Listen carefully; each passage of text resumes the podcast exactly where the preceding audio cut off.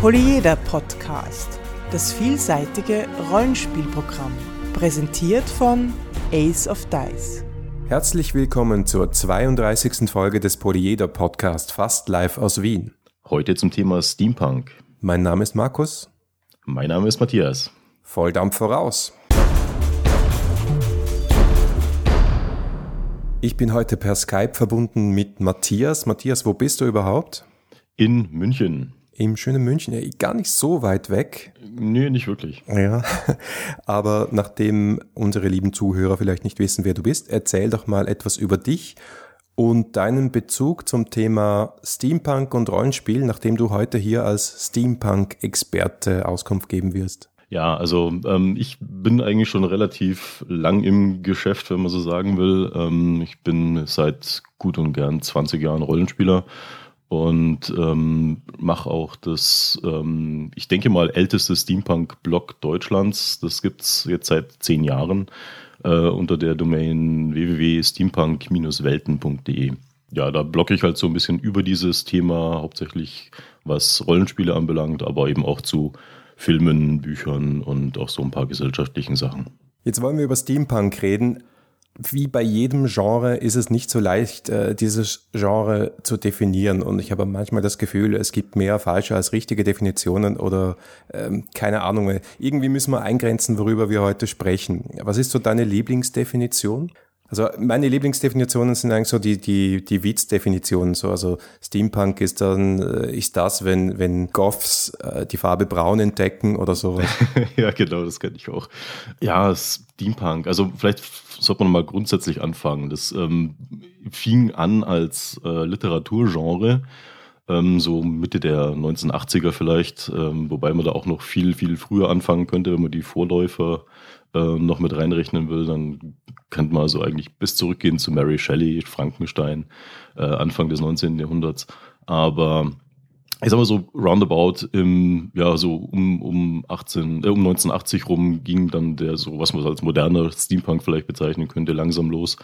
Und ähm, das hat sich dann am Anfang noch relativ zögernd, aber gerade jetzt in den letzten ja, fünf bis zehn Jahren vielleicht immer mehr in den, in den kulturellen Vordergrund gedrängt und hat auch noch andere Bereiche der Gesellschaft im Prinzip äh, durchdrungen. Also es gibt Filme, es gibt Musik, es gibt Spiele, es gibt Rollenspiele und äh, alles mögliche, Mode natürlich. Ähm, ja, und da hat sich der, der Steampunk quasi so in den letzten Jahren ausgebreitet.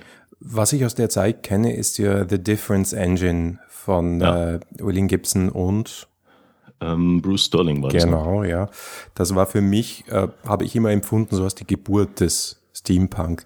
Äh, kurz die Handlung, also da geht es eigentlich darum, dass äh, der Herr Babbage damals im 19. Jahrhundert äh, eine Difference Engine, also äh, eine Rechenmaschine erfunden hat, die mhm. tatsächlich hätte funktionieren können als dampfbetriebener Computer.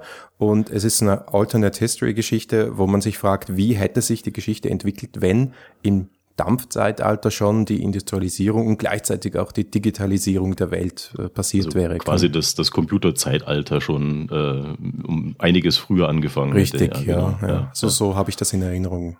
Ja, ja, nee, das stimmt eigentlich schon.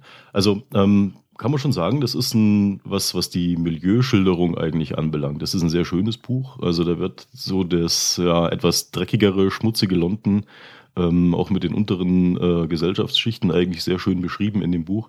Was ich ein bisschen schade finde, ist, dass es so, ja, ähm, nicht recht vorankommt. Also man muss da wirklich sehr, sehr, sehr äh, durchhaltend sein, wenn man da durch das Buch durchgehen will. Ähm, ist vielleicht nicht für jedermann was. Also die meisten assoziieren, glaube ich, Steampunk mit so viktorianischem Zeitalter, mit Zeppelinen, mit Männern in Anzügen und Zylindern und, und Frauen in Korsetten und Reifröcken, ja. ähm, Zahnrädern, die überall äh, sind und angeklebt sind. Vielleicht, äh, das sind so die Klischees. Aber wo, wo siehst du wirklich den Kern? Für mich ist es eigentlich schon so, dass es in der viktorianischen Zeit spielt. Da gibt es auch andere Sichtweisen. Ähm, es gibt auch, die auch durchaus legitim sind, sage ich mal.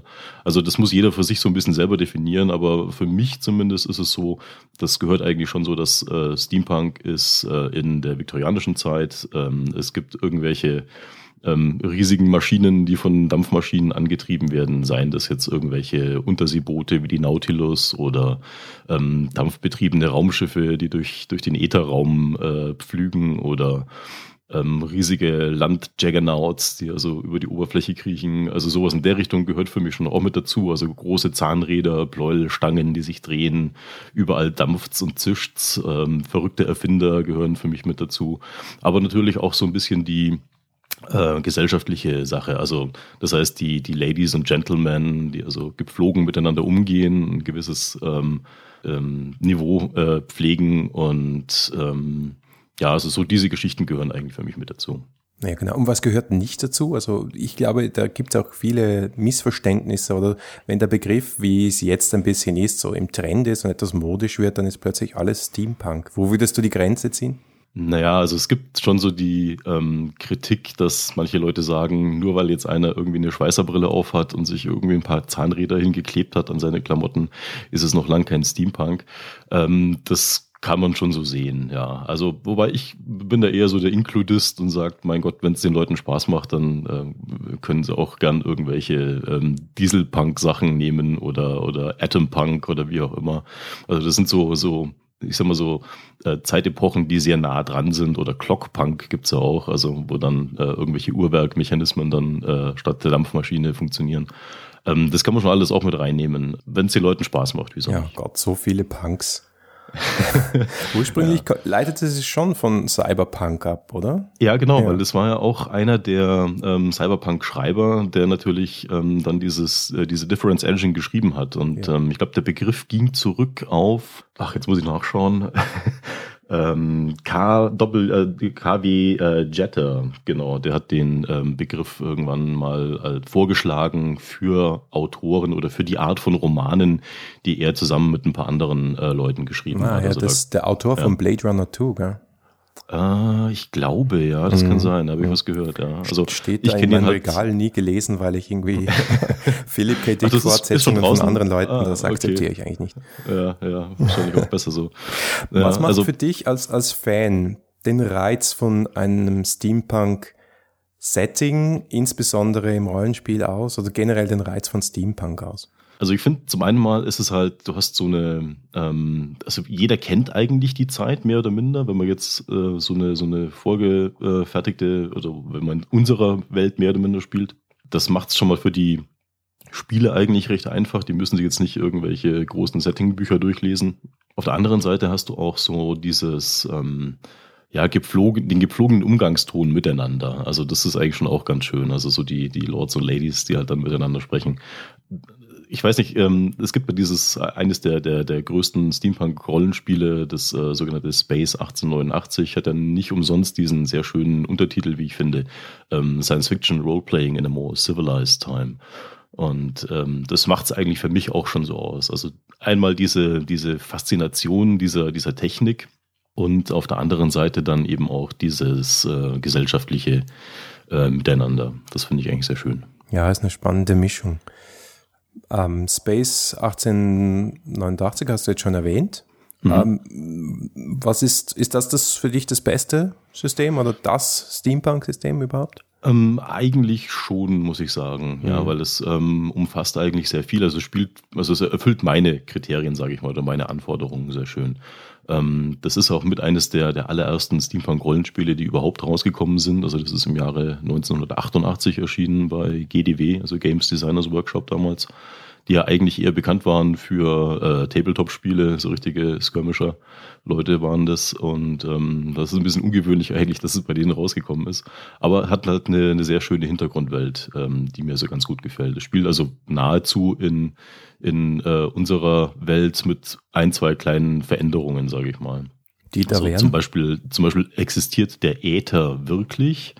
Ähm, das ist so eine physikalische, so ein physikalisches Konstrukt, das man sich damals überlegt hatte, tatsächlich. Ähm, und zwar als, als Medium für die Lichtwellen. Also alles, was man ja so kennt mit, mit Wellencharakter, also Schallwellen zum Beispiel, haben ja ein Medium.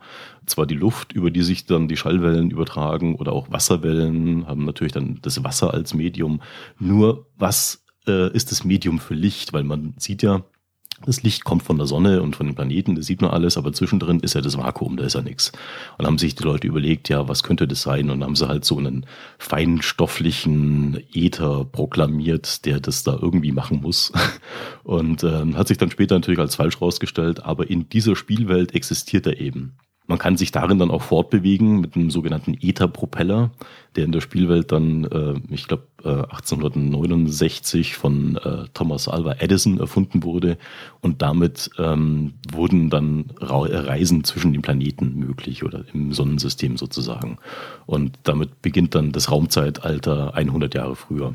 Also und vielleicht auch noch eine, äh, was, was natürlich auch noch anders ist, äh, dass äh, die, die Planeten ähm, sind äh, nahezu alle bewohnbar. Also der Merkur ist, äh, hat einen sehr dünnen Streifen an dieser Tages-Nacht-Grenze zum Beispiel, der bewohnbar ist. Äh, die Venus ist eine Dschungelwelt, auf der ähm, Dinosaurier und äh, intelligente primitive Echsenmenschen leben. Der Mars äh, wird von mehreren äh, marsianischen Kulturen bevölkert, auch so eine ja, alte Hochkultur und äh, da gibt es auch so ein Kanalnetzwerk. Das heißt, der, Mars ist, ähm, hatte so im Prinzip die, die Blüte seiner, seiner Entwicklung schon hinter sich und ist jetzt auf dem absteigenden Ast und die versuchen halt noch, ähm, weil die, die Landschaft austrocknet oder auszutrocknen droht, das Wasser aus den Polkappen zu schmelzen und über riesige Kanalnetzwerke eben ähm, zu den etwas wärmeren Regionen um den Äquator rumzubringen. Ja, sehr schön. Also da geht es ja schon in Richtung Science Fantasy oder Planetary Fantasy. Ja, ja. Basum. Das ist auch noch, das ist übrigens auch noch so ein Punkt. Also man, es gibt auch so Mischformen ähm, zwischen ähm, Steampunk und Fantasy, sogenannte Steam Fantasy, ähm, wo man also dann auch teilweise Magie noch mit dabei hat. Da gibt es zum Beispiel, ähm, na, wie heißt Castle Falkenstein, ähm, das auch Mitte der 90er Jahre erschienen ist, was einen sehr schönen Spin hat. Also das ist auch ein sehr schön erzählerisches Spiel. Ich weiß nicht, kennst du ähm, die Geschichte der Gefangene von Zenda? Nicht gelesen. Nur gehört. gelesen. Also das ist äh, auch eine, eine relativ alte Geschichte. Ähm, müsste ich jetzt lügen. Ich glaube, irgendwann Anfang äh, des 20. Jahrhunderts geschrieben. Das spiegelt, sage ich mal, die ganze, den, den, den Flair von diesem System sehr schön wider. Also das ist eher so ähm, wirklich im, im, im adligen Bereich äh, mit äh, Degenduellen, fast so ein bisschen Mantel- und Degen-Genre, äh, aber eben auch äh, so Feenwesen. Das heißt, es gibt ähm, Drachen, äh, die aber jetzt nicht irgendwie so wilde Bestien sind, sondern durchaus ähm, muss man sich eher vorstellen wie äh, sehr einflussreiche Mitglieder in der Gesellschaft. Es gibt äh, die Zwerge, die irgendwo in den Alpen äh, wohnen und irgendwelche zauberischen Dampfmaschinen bauen. Äh, es gibt ähm, die, die Feenwesen noch, die so ein bisschen elfenartig sind und auch Einfluss ein, äh, ausüben auf die Politik. Und das ist ein sehr, sehr schönes ähm, System eigentlich oder auch ein sehr schöner Hintergrund, wenn man natürlich diese Fantasy-Sachen mag, was auch jetzt nicht jedem sein Bier ist, sage ich mal. Jetzt gibt's eh schon ein paar Settings. Ich, ich glaube, es kommt auch immer wieder mal was raus, wie zum Beispiel eben das österreichische Rollenspiel Finsterland, das wir hier auch schon vorgestellt haben. Wenn mhm. sich aber jetzt jemand selbst ein Steampunk-Setting bauen möchte, äh, mit welchem Regelsystem auch immer, was ist da zu beachten? Welche Fragen muss man sich da stellen, damit man nicht am Schluss mit einer Fantasy-Welt mit Dampfmaschinen dasteht? Ja, das trifft es eigentlich schon ganz gut. Also man muss sich wirklich von Anfang an überlegen, was will ich eigentlich haben? Was macht für mich der, der, den, den Reiz an der ganzen Geschichte aus? Also wenn ich jetzt ähm, tatsächlich so, eine, so einen Mischmasch aus Fantasy und Steampunk haben will, dann muss ich eben entsprechend ähm, Regeln dann vielleicht für Magie mir überlegen ähm, und auch mit einbauen in das System. Wenn ich das jetzt eher ähm, oder ein anderes bin ist natürlich auch, will ich es eher lustig haben, ein bisschen, ein bisschen palpig vielleicht sogar, oder soll es eher was Ernstes sein? Man könnte sich zum Beispiel auch vorstellen, ähm, so eine sozialkritische äh, Runde draus zu machen, wo es also Oberklasse gegen Unterklasse geht, wo so die unterdrückten, armen äh, Bewohner von, von London irgendwie äh, unterdrückt werden oder für irgendwelche Experimente missbraucht werden, wie auch immer.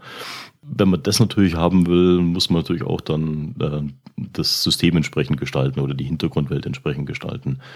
Was will ich an, an, Technologie, an Technologie drin haben? Will ich jetzt ähm, Dampfmaschinen haben? Wahrscheinlich schon. Will ich Zeppeline haben? Will ich Raumfahrt drin haben? Also man kann eigentlich das so wie ein wie so ein Baukastensystem vielleicht sich überlegen, welche Elemente will ich insgesamt dabei haben, welche nicht. Man könnte sich auch überlegen, ähm, so eine Art frühe äh, Biotech-Geschichten mit einzubauen. Also es gab ja zum Beispiel die Geschichte von H.G. Wells, äh, die Insel des Dr. Moreau, wo es so Mischwesen aus Mensch und Tieren gab. Ähm, es gibt auch ähm, diesen, dieses Abenteuer, äh, dieses, das Rollenspielsystem Rippers, das auf Savage äh, Worlds aufsetzt, das ja auch so ein bisschen so Biotech drin hat. Ähm, das kann man sich auch überlegen, ob man das bei sich in seiner äh, Welt einbauen will.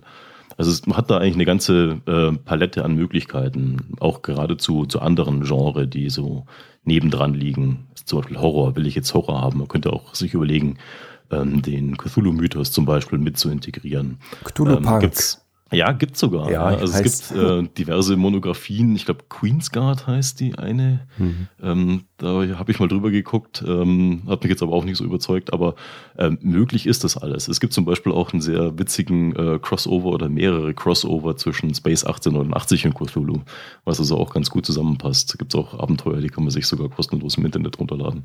Ja, kann ich mir also sehr also, gut vorstellen, wirklich. Ja, ich habe ich hab das sogar mal auf dem zweiten Cthulhu-Con angeboten damals. ja, schon lang, lang ist her.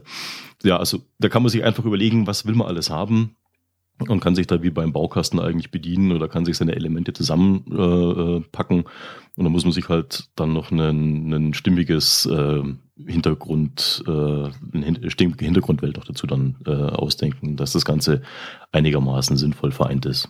So, jetzt kommt noch der knallharte Teil des Interviews, weil du bist mir immer ausgewichen und hast keine Definition von Steampunk geliefert. Ja. Sag's mir jetzt noch in einem Satz. Oh, das ist jetzt natürlich böse. Steampunk ist ähm, actiongeladenes Rollenspiel in der viktorianischen Zeit mit Ladies and Gentlemen. Okay, sehr schön. Vielen Dank. Ja, gerne.